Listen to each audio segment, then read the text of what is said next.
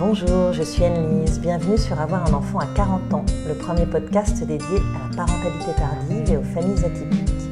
Parents, futurs parents ou tout simplement avec un projet d'enfant en tête, vous y trouverez des conseils d'experts et des témoignages de parents quadras ou presque.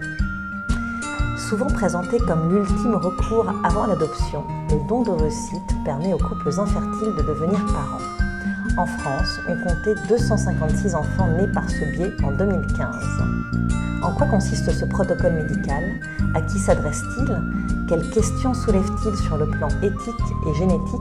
Comment assumer d'avoir eu recours à un don d'ovocytes et en parler à son enfant? Pour en parler, je reçois le docteur Jennifer Reward, cofondatrice de la clinique Procreatech de Madrid.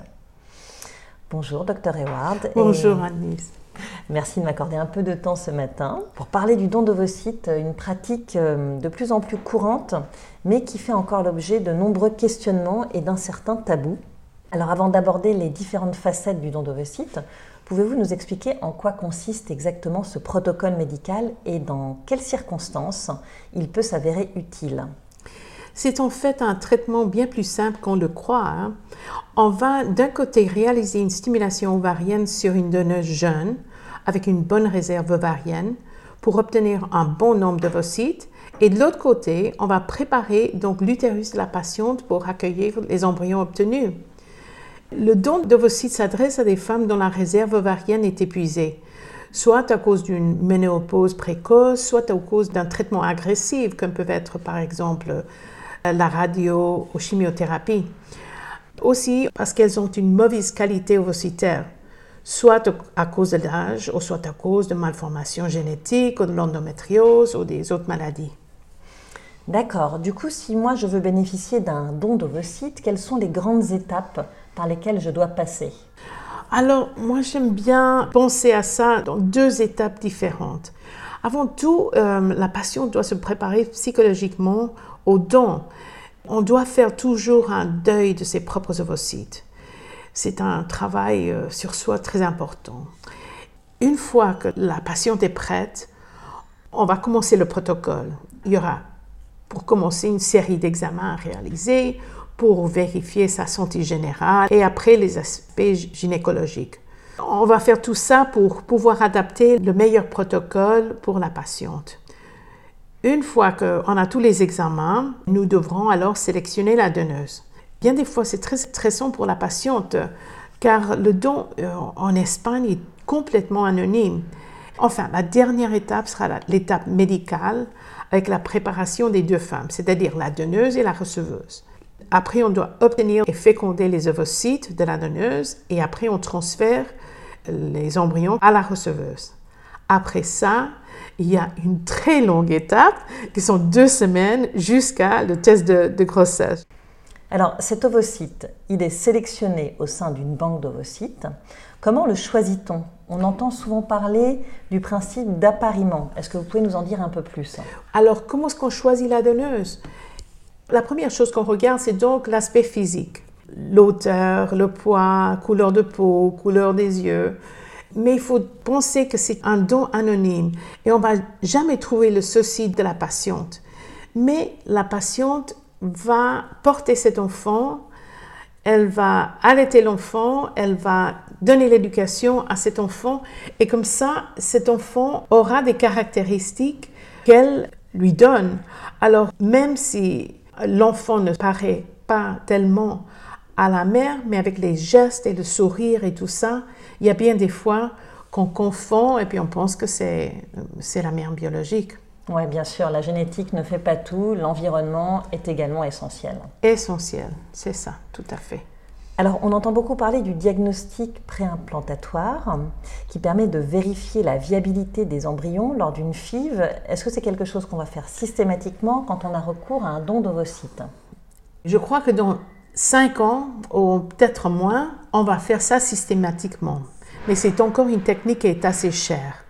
Si on fait par exemple un double don et on fait un test euh, génétique sur l'embryon, il n'y a pas de différence euh, significative entre le taux de grossesse avec le double don avec ou sans euh, diagnostic préimplantatoire.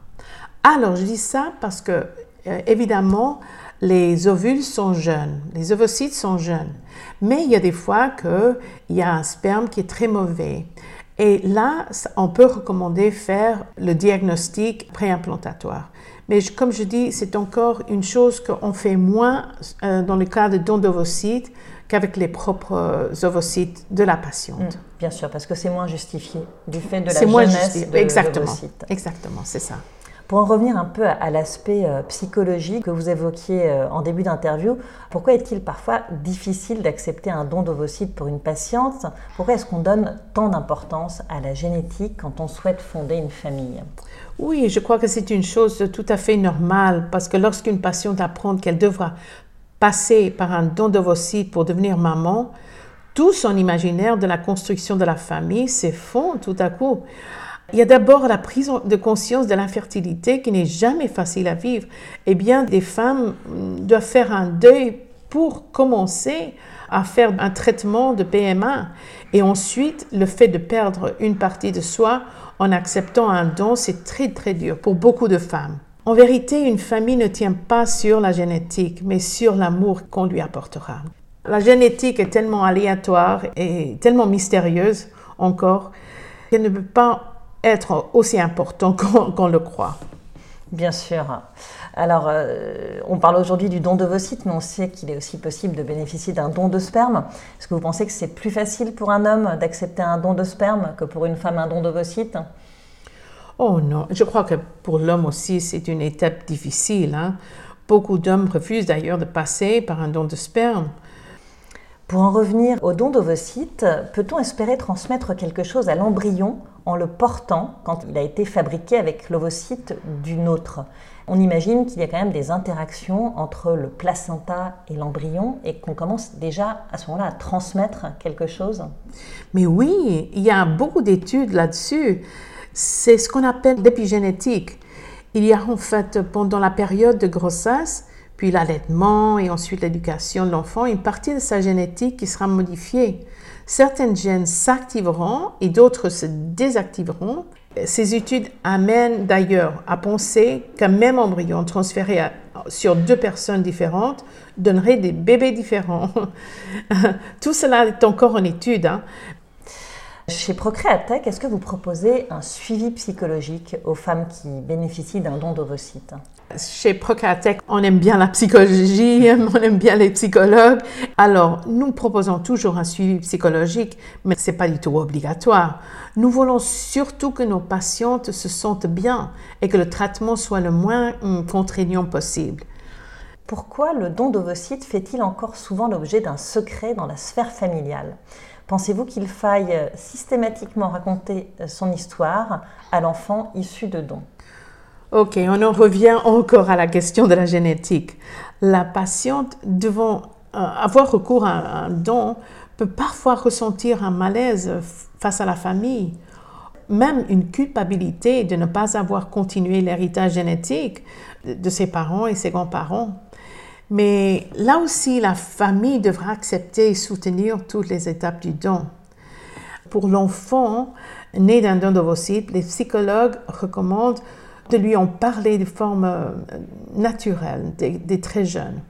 Alors, si les parents sont tout à fait ouverts là-dessus, il y a peu de fois qu'il y a des problèmes, parce que ça s'intègre simplement dans la conscience de l'enfant.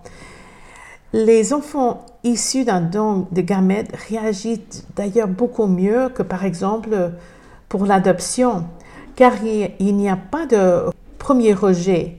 Avec un don de d'ovocytes, il comprendra qu'il a été désiré et qu'une autre personne a aidé les parents à cela. Il existe aujourd'hui des techniques très avancées pour sélectionner un ovocyte dont le phénotype sera très proche de celui du patient. Est-ce que c'est une bonne chose ou est-ce que cela peut créer des attentes démesurées chez les patients qui rêvent d'une parfaite similitude avec leurs enfants? Il faut bien comprendre que le don d'ovocyte est un don. Et je crois que ce mot est très important. Il faut donc le voir comme un cadeau d'une femme à une autre femme.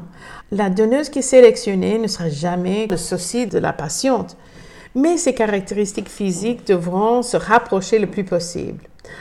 Et même si nous trouvions son souci, la génétique jouera son rôle et nous ne pouvons pas contrôler ça. Bien sûr. Alors pour finir, en quoi l'épigénétique peut-elle perturber la génétique selon vous? Et pour mieux comprendre l'épigénétique, il faut comprendre que nous avons tous les mêmes gènes. Et pour que nous soyons tous différents, il faut que certains gènes s'activent et d'autres se désactivent. Alors, nous pouvons simplifier ainsi les mystères de la génétique. Alors, pour l'épigénétique, c'est ce que nous disions tout à l'heure. L'entourage, le rythme de vie, l'alimentation, les états d'esprit, les émotions et même la musique que vous écoutez vont permettre d'activer ou désactiver des gènes. Merci beaucoup, Dr. Eward. Je rappelle que vous êtes cofondatrice de la clinique Procreatech de Madrid et que vous suivez quotidiennement des patientes souhaitant bénéficier d'un don d'ovocytes. Merci à vous, chers auditeurs et auditrices, de nous avoir écoutés. J'espère que ce podcast vous a intéressé, qu'il a répondu à vos questions, qu'il vous a rassuré. N'hésitez pas à suivre notre actu et à échanger avec nous sur notre page Facebook. Je vous dis à très bientôt sur Avoir un enfant à 40 ans.